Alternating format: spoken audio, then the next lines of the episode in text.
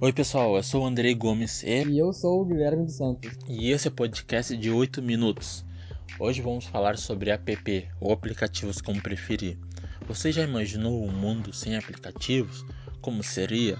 Então, vamos voltar alguns anos atrás. Se lembra quando não existia Uber ou até entregas de comida, tipo Uber Eats, iFood, quando as pessoas iam até o restaurante, mas agora é só puxar o celular e fazer o seu pedido que menos de 5 minutos chega. Mas você sabe quando tudo isso começou? Garanto que nem imagina, né?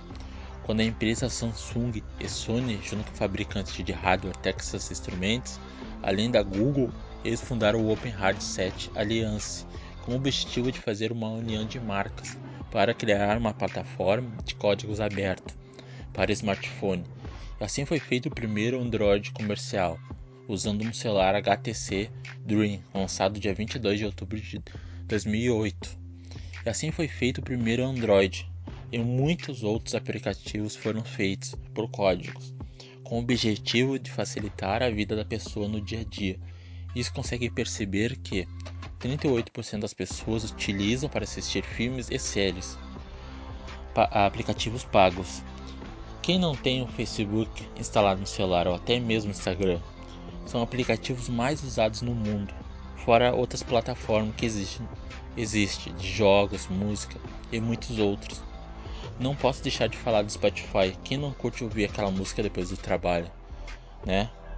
E foi feita uma pesquisa pela IBGE que revelou que 116 milhões de brasileiros se conectam à internet durante 2016. E agora com novos dados divulgados, mostra que 67% da população com menos de 10 anos de idade já tem um celular Imagina como vai ser daqui a 10 anos. Que louco isso, né? E aí galera, quem tá falando aqui hoje é o Guilherme e hoje vamos abordar um pouco o assunto aplicativo mobile.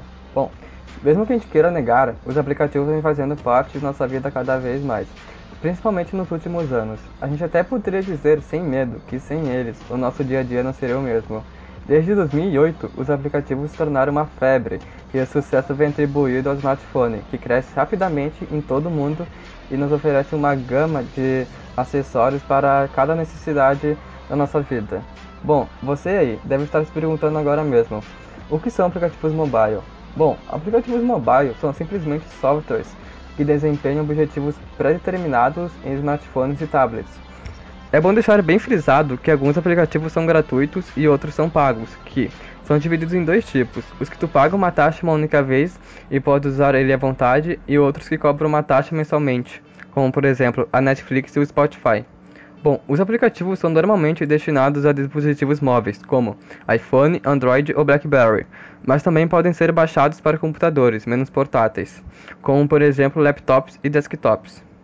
Resumidamente, os aplicativos são feitos a facilitar a nossa vida, assim como para puro divertimento. Enfim, como tudo que é bom também tem seu lado negativo, irei adentrar brevemente aqui o assunto sobre aplicativos sociais, que no caso seriam as redes sociais, que é um ótimo exemplo.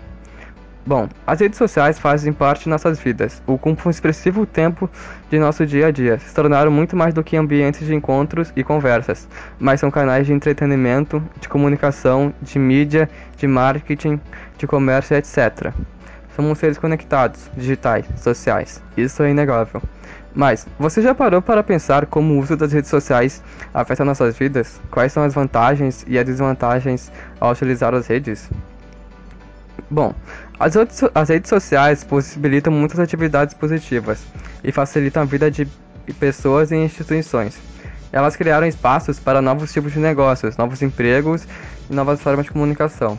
Uma das grandes vantagens é a comunicação instantânea que as redes sociais oferecem. Podemos compartilhar informações, notícias, eventos muito rapidamente. Os acontecimentos do mundo podem ser acompanhados e divulgados em tempo real ou até mesmo encontrar um parente perdido no Facebook. Podemos também encontrar tra trabalhos, divulgar e vender nosso produto. Rede social também são canais de entretenimento, podemos ler artigos, postagens, ver vídeos e por aí vai. Enfim, agora reservei um espaço aqui para falar um pouco das desvantagens das redes sociais. Bom, uma desvantagem que claramente todos nós sentimos com as redes sociais é a perda de concentração e a procrastinação. São tantas informações, tantas novidades o tempo todo que muitas vezes estamos tentando focar em alguma em uma coisa que uma simples notificação pode tirar completamente do foco, como por exemplo o estudo para uma prova importante. Bom, se não mantermos o foco, podemos perder horas navegando e deixarmos de fazer atividades que são mais importantes no nosso dia a dia. Podemos atrasar trabalhos ou gastar a hora com assuntos que não, nos, não nos acrescentem nada. Bom, por isso, é por isso é muito importante saber usar as redes sociais com uma moderação e ter foco e bom senso. E é importante lembrar que todo aplicativo tem seu impacto positivo e negativo. Enfim, vou, encerrando essa conversa por aqui, mas antes temos uma amiga em especial aqui conosco, que trabalha na área de design gráfico, a Evelyn Salles. Enfim, eu gostaria de saber a tua opinião sobre essa onda de aplicativos que vem tomando conta de nossa vida. Você acha que os aplicativos ajudam no seu dia a dia? Oi, Guilherme Andrei, tudo ótimo. Agradeço pelo convite de vocês de estar aqui no 8 Minutos. Eu particularmente demorei uns anos até para o sistema Android. Antes eu utilizava muito o sistema dos telefones da Nokia, lembra? Mas quando eu mudei para Android percebi uma enorme diferença. Quando comecei a estudar design, os softwares que eu utilizava eram todos instalados no computador. Ainda não tinha nuvem, né? Então era muito mais difícil de utilizar. Mas agora tem app do Photoshop até no celular e muitos outros aplicativos profissionais interessantes.